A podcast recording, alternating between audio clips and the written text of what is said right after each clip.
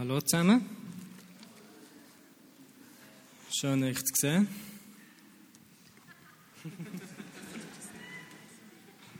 Klimaerwärmung gibt es nur, weil mehr Leute für Jesus verbrennen.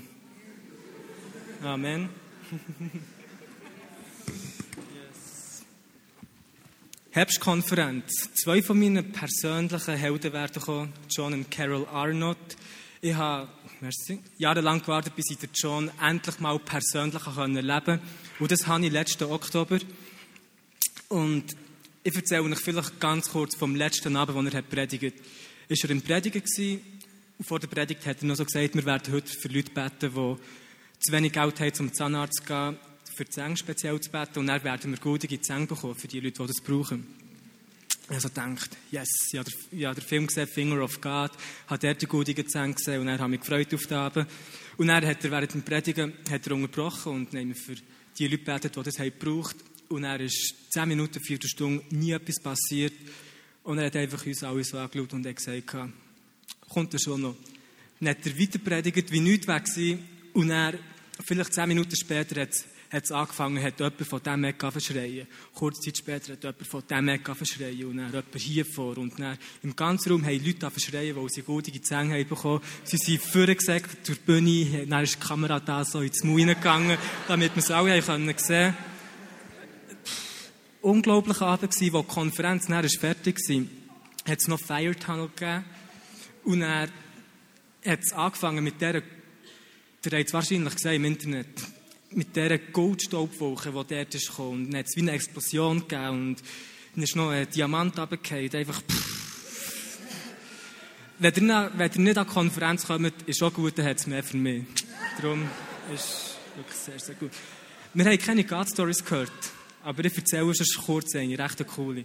Ähm, vor zwei Wochen war es, bin ich in Aarau und habe dort ein geholfen, Einsätze leiten. Und dann haben wir Schatzsuche gemacht. Und ich muss ehrlich sagen, ich habe absolut nicht gerne Schatzsuche. Ich weiß nicht warum. Ich habe es vielleicht drei, vier Mal gemacht. Ich war extrem müde am Abend. Und dann habe ich einfach gesagt, okay, hier ist das Papier.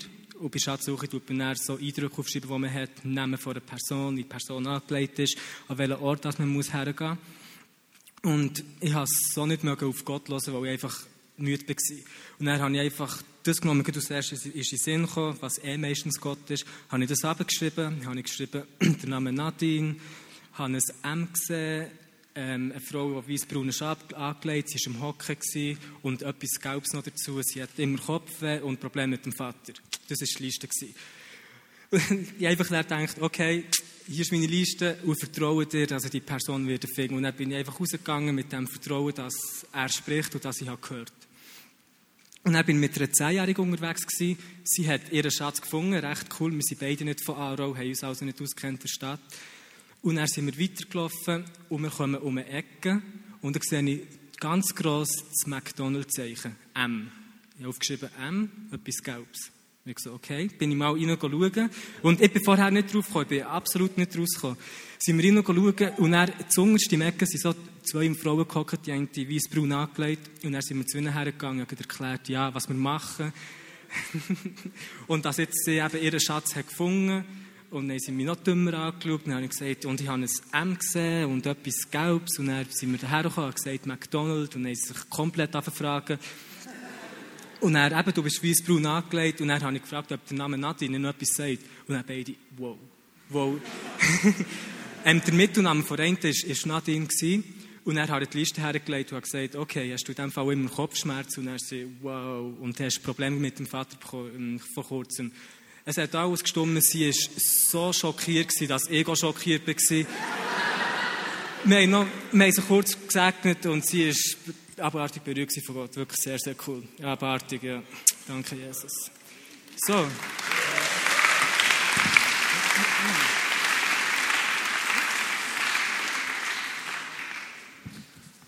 Yes.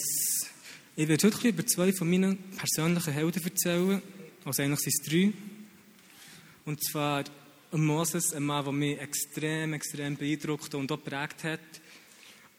Und ich habe einfach extrem viel aus seiner, aus seiner Geschichte gelernt. Ich habe ein paar Mal gelesen und ich gebe jetzt einfach so ein bisschen das weiter, was ich habe gelernt habe. Moses, wir alle kennen die Geschichte, er hat der Ägypter umgebracht, wo ihm sein hebräisch ähm, Landsmann unfair ist behandelt wurde, hat aus diesem Grund müssen flüchten. Der Moses war dann etwa 40 und ist dann in die Wüste geflüchtet. Er hat das Land, das Land Ägypten, das voller Reichtum war, er selber ist diesem Reichtum aufgewachsen, hat er verlassen, wo er Angst hatte, dass der Pharao ihn hat, wird umbringen was er auch hat gemacht So ist Moses in die Wüste geflüchtet, hat dort gelebt und ist eines Tages zum Berg Horeb gekommen, was auch der Berg Sinai ist, und hat dort eine Begegnung mit Gott.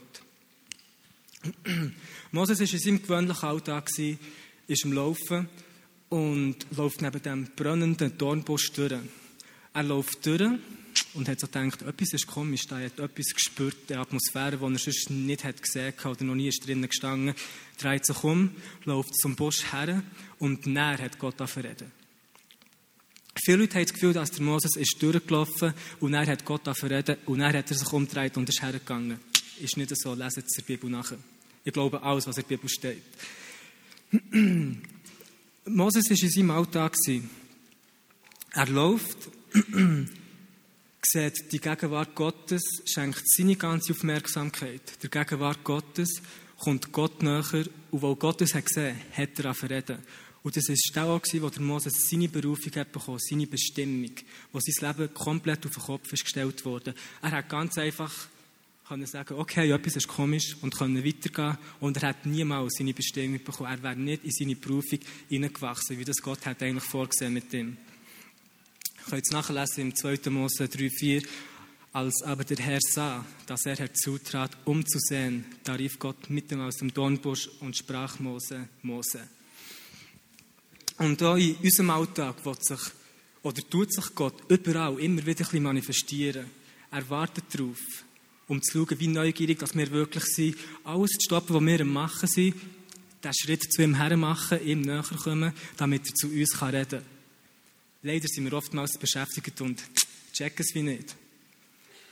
Gott hat er geschaut, wie wird Moses reagieren, wenn er sich manifestiert, wenn er der, der brennende Busch wird sein. Und er schaut unserem Alltag, wie werden wir uns verhalten, wenn er sich offenbaren will, wenn vielleicht es kann etwas Kleines sein, wenn ihr spürt, wie eine Gegenwart auf euch kommt. Was macht ihr? Könnt ihr alles auf die Seite legen für einen Moment und eure ganze Aufmerksamkeit ihm hergeben, damit er zu euch reden kann? Ich in meinem Leben, ich, ich schaue jeden Tag, dass ich genug Raum schaffen kann, dass Gott zu mir reden kann, damit ich seine Stimme hören kann, weil ich weiss, seine Stimme bringt mir Identität, es bringt mir Sinn, es bringt mir Zweck, es bringt Leben, Heilung, all die Sachen, die wir brauchen, ist in seiner Stimme. Seine Gegenwart ist das Gleiche wie seine Stimme, weil er ist das Wort Gottes. Gib uns das tägliche Brot heute. Ich muss sicherstellen, damit ich täglich vom Vater kann hören kann, damit ich weiß, wer ich bin und kann wissen, wer er ist. Okay, und Moses hat es gut gemacht. er ist Gott näher gekommen. Aber Gleich wird Gott bei uns auch schauen, für dass er uns kann in unsere Berufung hineinrufen kann, ob wir dazu willig sind, diesen Schritt zu machen. Alles hinter uns lassen, was wir hätten machen wollen und einfach unsere Aufmerksamkeit ihm schenken. Und oftmals finden die Leute nicht in die Berufung hinein, weil sie viel zu beschäftigt sind, sich umzudrehen, für das er kann sprechen kann, für das er kann zu uns reden. Und Moses war der in dieser Gegenwart, er musste die Sandalen abziehen, wo der Boden heilig war. Und er hat sein Gesicht verhüllt, weil er so eine Furcht hatte vor Gott.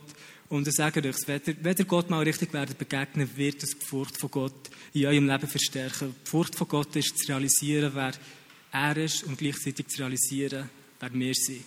Und du wirst eine größere Offenbarung von dir selber haben, wenn du eine größere Offenbarung von ihm hast. Dazu komme ich dann später noch, wenn ich es nicht vergesse. So, Moses ist der völlige Angst, am Boden verkrüppelt, sein Gesicht verhüllt und hat die Gegenwart gespürt, die Stimme, die da ausgeredet zu diesem Dornbusch und bekommt auf alles, auf allem auf noch den absolut menschlich gesehen unmöglichen Auftrag, dass er, der Simpelmann, soll zurückgehen auf Ägypten und das Volk Israel aus der Sklaverei soll. Und er fragt Gott, wer, wer bin ich? Wer bin ich? Er fühlt sich viel zu klein, für diesen Auftrag zu machen. Und ich liebe die Antwort, wo, wo Gott ihm gibt, wo sie auf den ersten Blick nicht so Sinn macht. Wo er hat gesagt, ich werde ja mit dir sein. Das heisst, die Frage von Moses ist, wer bin ich? Die Antwort ist, ich werde mit dir sein. Aber in, der, in dieser Antwort sind, habe ich zwei, zwei Sachen gefunden, die ich auch für mein Leben brauche. Gott hat dort gesagt, du bist der Mann, wo ich gerne Zeit damit verbringe. Und weil ich gerne Zeit mit dir verbringe, meine Gegenwart auf dich, wird dir das möglich machen, dass du Sachen kannst machen kannst, die menschlich nicht möglich sind. Wir alle hier haben einen Auftrag, der absolut unmöglich ist. Matthäus 10, wecken die Toten auf, heilen die Kranken, treiben Dämonen aus. Jesus geht noch ein Level weiter rauf. Matthäus 28 und sagt, geht in die Nationen und macht ganze Nationen zu Jünger. Er hat nicht gesagt, wir sollen in den Nationen Jünger machen. Er hat gesagt, macht ganze Nationen zu Jünger. Und das ist absolut unmöglich. Aber gleich sagt er am Schluss so, und ich werde mit euch sein, alle Tage. Bis zur Vollendung, Vollendung des Zeitalters. Das heißt, er wird mit uns sein, bis wir bei ihm werden sein. Absolut unmöglicher Auftrag. Wer sind wir? Wir sind die, wo er gerne Zeit mit uns verbringt. Und durch das, durch seine Gegenwart, ist uns nichts unmöglich. So Moses hat es probiert, er ist zurückgegangen auf Ägypten und hat das Land herausführen Es waren zehn Plagen, in der zehnten Plage hat er es geschafft, hat der Pharao endlich gesagt, okay, geht. Sie sind gegangen, haben ihre Sachen packen sie haben sogar noch die Schätze und alles die Reichtümer bekommen von Ägypten, weil sie plötzlich haben sie noch Gunst hatten bei den Ägyptern und die haben ihnen die Sachen gegeben, dass Israel können weggehen und dass sie noch ihre Schätze haben können mitnehmen Und sie kommen zum, zum Roten Meer und dann fängt schon an, das Volk Israel, das im Alten Testament so unglaublich dankbar war. Kaum sind sie draussen, geht es nicht weiter, fangen sie an zu motzen. Moses, der, der ist uns nur da rausgebracht, dass wir hier sterben können, weil es in Ägypten zu wenig Gräber hat. Sie drehen sich um und sehen, dass die Armee vom Pharao kommt, raus ausbringen weil der Pharao schon wieder seine Meinung hat geändert. Und da ist ein Meer, wo man nicht durchgehen kann mit all diesen Sachen, die sie mitgenommen haben. Und ich liebe, was der Moses macht. Er sagt, steht still und schaut die Rettung vom Herrn an, die er für euch machen würde. Und Gott sagt dann, was schreist du zu mir? Das wird eine von diesen Geschichten sein, die ich im Kino werde schauen, wenn ich im Himmel oben bin, wenn da alle die Kinovorstellungen werden sein, vor der Bibel und so die Sachen. Es, es, es ist so lustig. Moses hat das ganze Volk, sie sind rausgegangen, sie waren zuerst glücklich gewesen, kaum haben sie das Hindernis für sie vermotzen, Moses hier ganz allein und er ist zuversichtlich und sagt, ah, Gott wird für euch kämpfen, bleibt nur ruhig und schaut, was er wird machen. Dreht sich um, Jesus, Jesus, Gott, Gott, Gott, Gott, Gott. Und Gott sagt, was schreist du zu mir?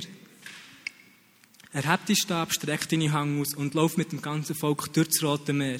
Mit anderen Worten braucht die Autorität, die ich dir habe gegeben und schreit nicht zu mir. Gott liebt Sachen für uns zu machen. Aber manchmal will er sie durch uns machen. Das Zeichen, der Stab zu erheben, ist ein Zeichen von Autorität brauchen, die er uns hat gegeben hat. So hat Moses das gemacht. Sie sind glücklich durchs Meer gelaufen. Das Meer hat sich geschlossen. Die Armee vom Pharao ist dort ertrunken. Cool. Jetzt in der Wüste. Jetzt in der Wüste. Es ist trocken. Es hat nichts zu essen, nichts zu trinken. Das dankbare Volk Israel fährt schon wieder an Motzen. Moses der ist uns auf die Wüste gebracht, für dass wir hier werden sterben. Wir haben Hunger, wir haben Durst. Und es ist zwar cool, wir sehen Gott 24 Stunden lang am Tag. In der Nacht ist er ein Feuer, am Tag ist er eine Wolke. Aber wir haben Hunger. Und ich liebe, was Gott nachfährt zu machen, wenn sie in der Wüste sind, fährt sich an offenbaren, wer er, wer er ist. Er sagt, ich bin der Jehova Rapha, der Gott, der dich heilt. Später sagt er, ich bin der Jehova Ire, der Gott, der dich wird versorgen Und all die Namen von Gott sind so extrem faszinierend. Ihr müsst verstehen, dass in der hebräischen Kultur haben die Namen eine andere Bedeutung, wie, wie wir das kennen hier. Ein Name beschreibt eine Person, es beschreibt die Natur von einer Person, den Charakter von einer Person und damit auch das Handeln, wie die Person denkt, wie die Person ist.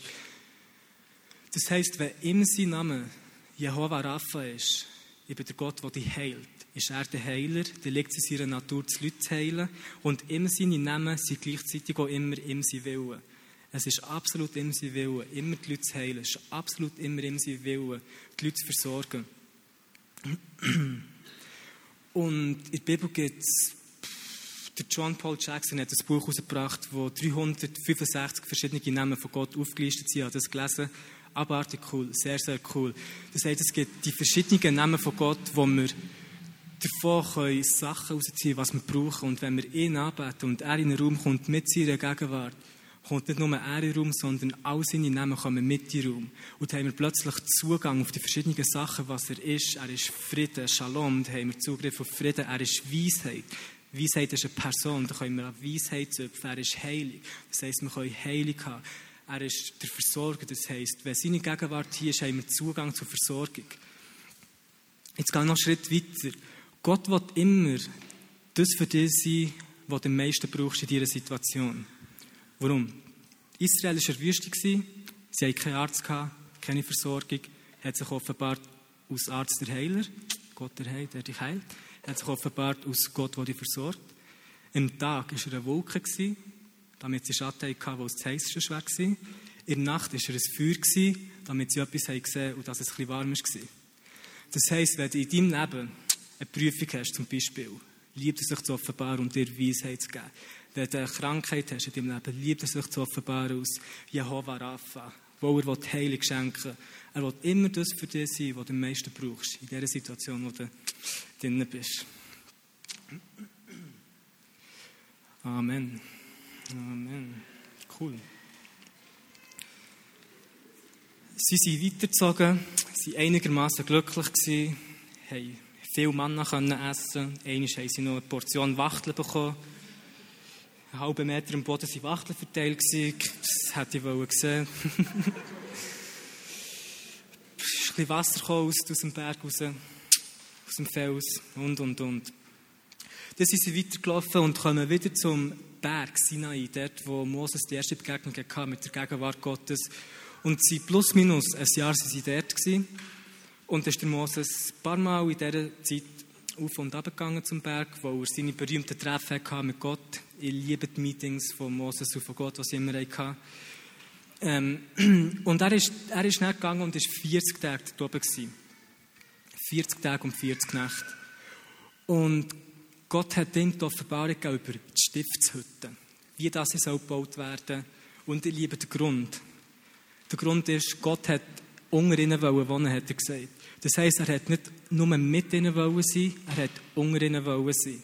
Er hat ein Teil von ihrer Gemeinschaft wollen sein. Darum hat er beschrieben, wie das Haus Gottes soll aufgebaut werden damit er dort unter können wohnen Und jetzt im Neuen Testament ist das Haus Gottes in uns aufgebaut worden, damit er hier in uns wohnen kann. So Moses hat dort auch viel über das Herz Gottes lernen, über seine, über seine Gegenwart, wer der Vater wirklich ist. Und in dieser Zeit das Volk Israel Jesus, wir sagen Israel, hat das Götzenbild gemacht, sie haben das goldige Kalb angebetet und Gott war gar nicht zufrieden gewesen. Hat Moses gesagt, das Volk, das bringe ich um und ich werde meine Gegenwart von euch wegnehmen und ich will mit euch eh nichts mehr zu tun haben. Aber du bist cool, Moses, du liebst meine Gegenwart. Du hast mich hier gefunden auf diesem Berg, aber die anderen sind nicht cool. Das heisst, weil du so cool bist, werde ich aus dir eine grosse Nation machen und komm die anderen vergessen wir. Und Moses sagt so, mm -mm, mm du hast versprochen, dass du das Volk wirst herausführen damit aus dieser eine grosse Nation entsteht. Bring du gescheiter mehr um und dafür lass sie im Leben. Unglaublich am Mann Gottes.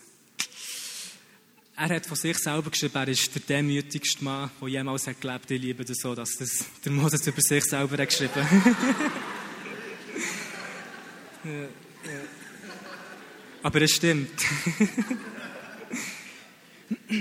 ich bin überzeugt, wo, wo Gott hat gesagt, ich werde meine Gegenwart von euch wegnehmen, hat das der Mose mega, mega gestresst.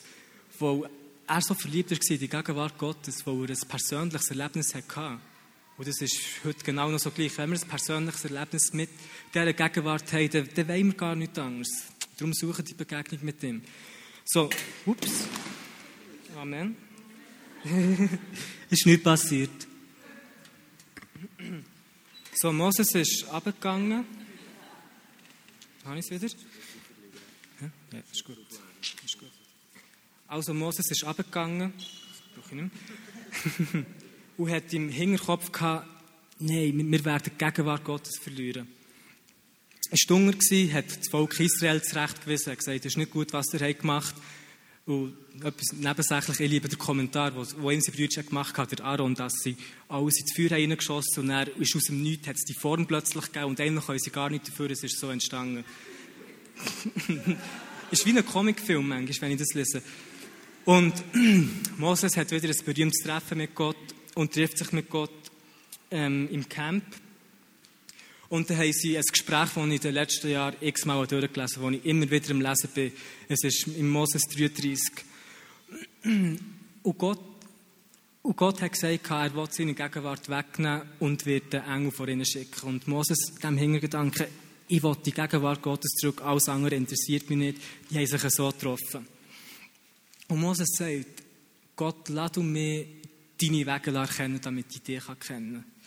Und dann plötzlich, wie aus dem Nichts raus, sagt Gott plötzlich auch, mein Angesicht, meine Gegenwart wird mit euch weitergehen. Und Moses sagt, wenn deine Gegenwart nicht mit uns kommt, bring uns nicht weg von hier. Mit anderen Worten, es ist besser, in der Wüste zu sein mit der Gegenwart Gottes, als im verheißenen Land zu leben ohne deine Gegenwart. Moses hat beides erlebt. Er war in einem Land von Reichtum, ihm ist es gut gegangen, hat die Gegenwart Gottes nicht gehabt ist dann in die Wüste gegangen, hat im Berg Horeb die Begegnung mit Gott und hat gewusst, was es heisst, einerseits in, einer Umgebung zu sein, wo alles gut ist, wo Milch und Honig fließt, aber Gott nicht da ist. Auf der anderen Seite hat er auch gewusst, wenn die Umstände außen nachher nicht gut aussehen, spielt es gar keine Rolle, weil er ist da. Ich werde allen anraten, einfach, egal wo du bist, sicherzustellen, dass er da ist sicherzustellen, er ist da. Alles andere spielt, gar, spielt keine Rolle. Egal, die prophetischen Wörter, die ihr habt bekommen, das spielt für mich gar nicht so eine Rolle, welche dass ich habe bekommen und ob die in Erfüllung gehen oder nicht. Ich will einfach, dass ich weiss, er ist da. Und alles andere ist mir wirklich egal, kann ich so sagen. Ist mir wirklich egal. Moses hat gewusst, er hat wieder Gunst bei Gott gefunden, wo Gott hat gesagt, meine Gegenwart wird mit euch gehen. Und er, er will noch mehr zu Moses. Er liebt ihm seinen Hunger und sagt, wenn ich Gunst bei dir habe gefunden, zeig du mir deine Herrlichkeit. Und Gott hat gesagt, ich werde mit all meiner Güte an dir vorbeiziehen. Ich komme am nächsten Tag wieder auf den Berg rauf. Moses ist früh ins Bett gegangen, weil er kaum warten konnte, wieder aufzustehen. Ist am nächsten Tag aufgestanden, geht wieder auf den Berg, ist wieder 40 Tage der gewesen und Gott hat mit seiner schützenden Hand der Moses wie abdeckt und ist mit seiner ganzen Güte an Moses vorbeigezogen.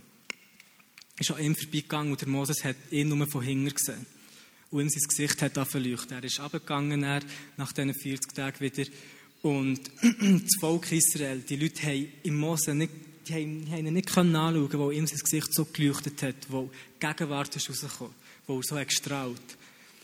Und oftmals sagen Leute, dass ihm sein Gesicht hat gestrahlt, wo er 40 Tage in Gegenwart Gottes war. Ich sage, es stimmt nicht. Warum? Ich sage immer, es stimmt nicht.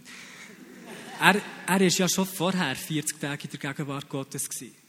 Das zweite Mal auch. Der einzige Unterschied ist, er hat eine neue Offenbarung bekommen, dass Gott gut ist. Gott hat gesagt, er würde mit all meiner Güte an dir vorbeiziehen. Wo er das hat gewusst, Gott ist gut, hat es etwas in ihn freigesetzt, wo wo Gott durch ihn hat können ausstrahlen Und ich weiß, dass die Christen, die am meisten strahlen, sind auch die, die wissen, Gott ist gut. Gott ist gut. Er ist absolut gut. Was ich auch liebe, ist, sie haben es geschafft, im Alten Testament das Leuchten abzudecken mit einer Decke. Sonst hätten sie ja nicht mit Moses können, können reden Im Neuen Testament, da wo wir jetzt leben, geht es nicht. Wo Jesus auf dem Berg war, hat der Kleider durchgeleuchtet.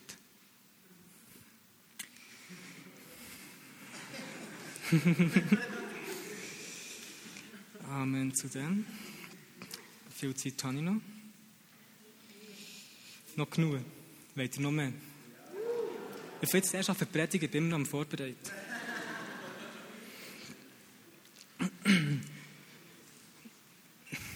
Sie haben die Gegenwart Gottes wieder zurückgekommen.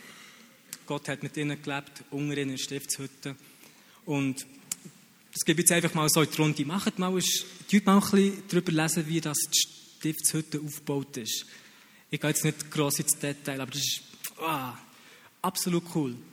Wenn man von, aus Gottes Sicht auf die, Stift, auf die Hütte hat geschaut, das heisst von oben gegen unten, hat er noch beschrieben, wie das die Stämme sollen geordnet werden Und wenn man das von oben hat gesehen, hat es ein schönes Kreuz gegeben. Schönes Kreuz. Die Möbel, all die Sachen, die in Stiftshütte aufgestellt sind, wenn man da wie eine Linie würde ziehen hat es so wieder schön perfektes Kreuz gegeben. Gut, zeigt auf Jesus her übrigens. Schaut mal anschauen, das, das wäre eine Predigt in sich, die ich irgendeinen werde halten. Irgendeinen. Gut, ähm, Israel hat die coolsten Sachen erlebt. Das, das sehen wir, wenn wir einfach Geschichte lesen. Und er hat der Moses, hat er es ein bisschen vergeben, ist, nicht, ist Gott nicht 100% gehorsam gewesen und hat dann nicht ins verheißene Land dürfen gehen. Er ist aber der der alles hat vorbereitet, der ihnen die Nachricht so hat gegeben, damit sie ins verheißene Land reingehen können.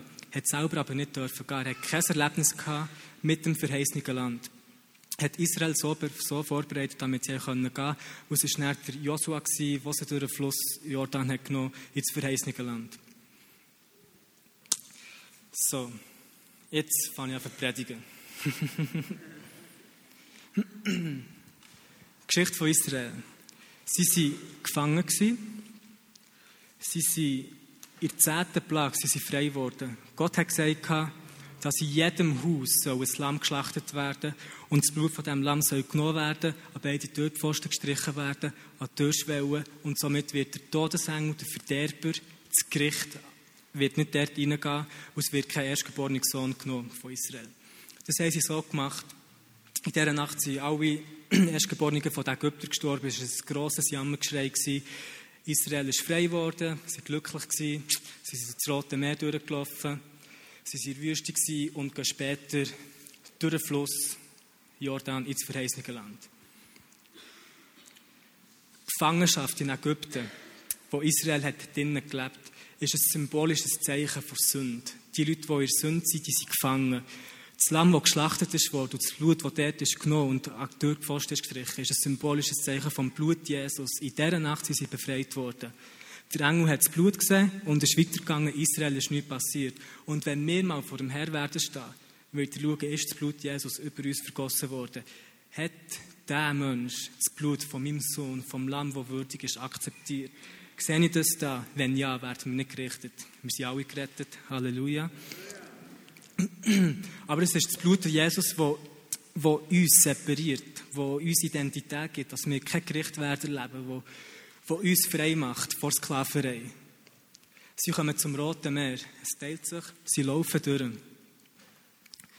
Was ein Zeichen ist vor Taufe. Es steht im Korintherbrief über die Taufe von Moses. Es ist ein symbolisches Zeichen vor Wassertaufe. Sie sind in der Wüste und kommen nochmal zu einem Gewässer. Das Mal ist es nicht ein stehendes Gewässer, sondern es ist ein Fluss.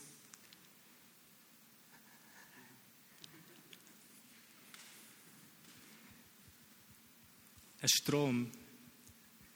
Johannes 7 sagt, dass der Heilige Geist ein Fluss ist. Sie gehen durch die Taufe und kommen so ins verheißene Land. Die Realität ist, es sind nicht alle Leute übergegangen. Teil waren auf der Wüstenseite und Teil waren im verheißenen Land. Sie waren auf beiden Seiten komplett gesegnet. Voller Autorität. Sie haben Erfolg gehabt, sie haben Kriege gewonnen auf der Wüstenseite sie sie gesegnet rein gewaschen im Blut Jesus. Sie haben Autorität gehabt, sie haben die Kriege gewonnen, sie haben mit Schwertern gekämpft, mit Speeren, mit all diesen Sachen, die sie haben gewusst, wie damit schaffen, mit Prinzipien und Formeln, sozusagen.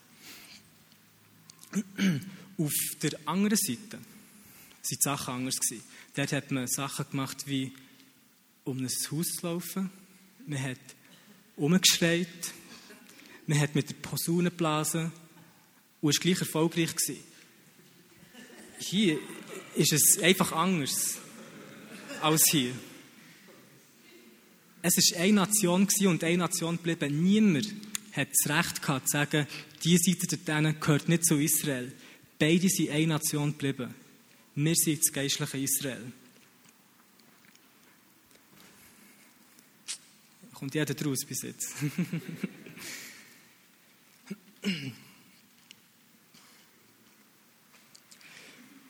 Johannes hat mit Wasser getauft und er hat gesagt, nach mir wird einer kommen, der ist stärker als ich. Ich bin nicht einmal würdig, ihm seine Sandalen zu tragen. Ich taufe euch mit Wasser und der nach mir wird euch mit dem Feuer, mit dem Heiligen Geist taufen. Ich nehme euch ins Wasser, taufe euch da, kommt wieder raus. Der nach mir wird euch nehmen, in die Gegenwart Gottes hineinlegen, dass ihr so rauskommt, dass es an euch wird bleiben kleben, die Gegenwart. Er hat es prophezeit. Er war der, der den Weg hat vorbereitet für Jesus. Und kaum hat er das gesagt, dreht er sich um, stoppt alles, was er gemacht hat. Wahrscheinlich war er noch einer am Taufen, der ist offen. ich hoffe es nicht. Steht nicht in der Bibel. Und er hat gesagt, schaut, das Lamm von Gott, der, der alle Sünden der Welt wegnimmt. Jesus, ich sollte mal Wasser trinken.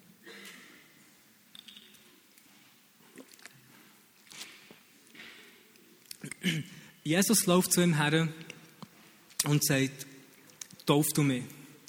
Der Johannes völlig erstaunt. So, das, das kann nicht sein, weil er weiß, er ist nicht würdig.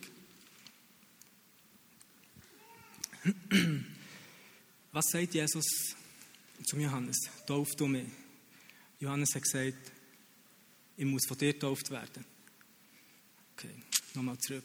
Johannes hat die Leute getauft, hat den Weg vorbereitet für Jesus, hat gesagt, tut Buß, sonst werdet ihr nicht das Reich Gottes sehen. Nach mir wird einer kommen, der stärker ist als ich. Ich werde euch mit Wasser taufen, der nach mir wird euch mit Feuer und mit dem Heiligen Geist taufen. Jesus hat von Johannes gesagt, unter den Leuten, die geboren sind, ist keiner größer als Johannes der Täufer. Der Kleinste im Reich Gottes ist größer als Johannes der Täufer. Johannes hat gesagt, nach mir kommt einer, ich bin nicht einmal würdig, ihm seine Sandalen zu tragen. Kurze Zeit ist er da, Jesus läuft zu ihm entgegen und sagt, Johannes, tauf du mich. Er ist ein Herr für Johannes. Er sagt, ich muss von dir getauft werden. Weil du hast eine Taufe, die ich nicht habe.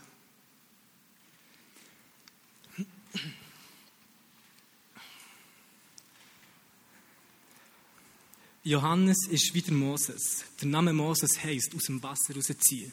Der Johannes hat kein persönliches Erlebnis gehabt mit der Geistestaufe. Joshua, wo Jesus präsentiert, hat sich ins verheißene Land genommen. Jesus ist der, der uns ins verheißene Land kann kann. Im Reich Gottes. Dort, wo wir Zugang haben zu all diesen Schätzen. Durch die Taufe im Heiligen Geist. Übrigens ist Joshua der deutsch-hebräische Übersetzung von Jeshua, wie Jesus die griechische deutsche Übersetzung ist von Jeshua. Ich weiß nicht, ob ich es richtig habe gesagt aber es stimmt. Jesus, Joshua und Jeshua ist alles das Gleiche. Es bedeutet das Gleiche. Das heisst, es sind da die Parallelen, die das wie präsentieren, die uns ein grosses Verständnis gibt, was es bedeutet. Wie kommen wir durch das verheißene Land? ins verheißene Land. Das ist einfach, es ist ein Fluss, den wir durchqueren müssen. Taufe im Heiligen Geist. Der sind die Regeln anders, aber dort haben wir Zugang auf absolut jeden Schatz. Und der Zweck der Taufe im Heiligen Geist ist, dass wir in der Kraft vom Geist wirken können. Jesus hat gesagt, der Heilige Geist wird auf euch kommen und ihr werdet Kraft empfangen und ihr werdet Kraft empfangen.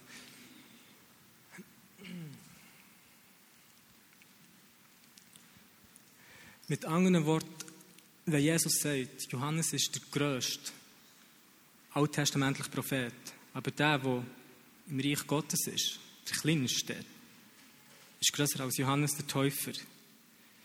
Die Reich Gottes Nachricht im Alten Testament ist das Leben im verheißenen Land. Die Leute, die es geschafft haben, ein Erlebnis zu haben mit der Gegenwart Gottes verbessern, als Johannes hat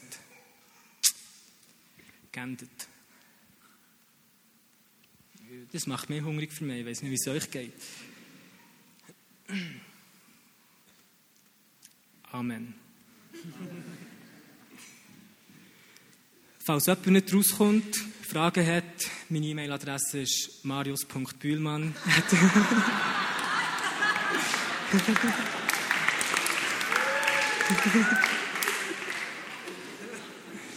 Steht alle auf, bitte.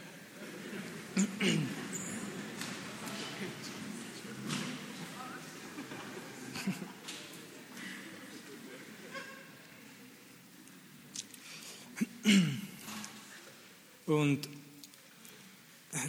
Jesus, mein, mein Ziel war absolut nicht, nicht jemandem zu sagen, er, ist, er soll sich schlechter fühlen, wenn er die Taufe nicht hat, hat erlebt hat, sondern mein Herz ist, dass die Leute hungriger werden, einfach durch die Taufe im Heiligen Geist können zu gehen, Vater. Damit wir nicht als Einzelperson mehr Zugang haben, sondern aus einer ganzen Gemeinde an deinen Schätze greifen können. Also, dass wir deine Welt hier können sichtbar werden werden. Und wir wollen mehr von dir, wir wollen mehr von deiner Herrlichkeit sehen. Unser Herz schreien danach, Jesus. Darum bitte ich dich, dass du einfach Begegnungen wirst vorbereiten Dass du Leute wirst heimbesuchen und sie, was muss sie aus dem Bett reissen, damit sie wirklich, wirklich tiefer in die Gegenwart werden hineinkommen. Danke dir. Amen.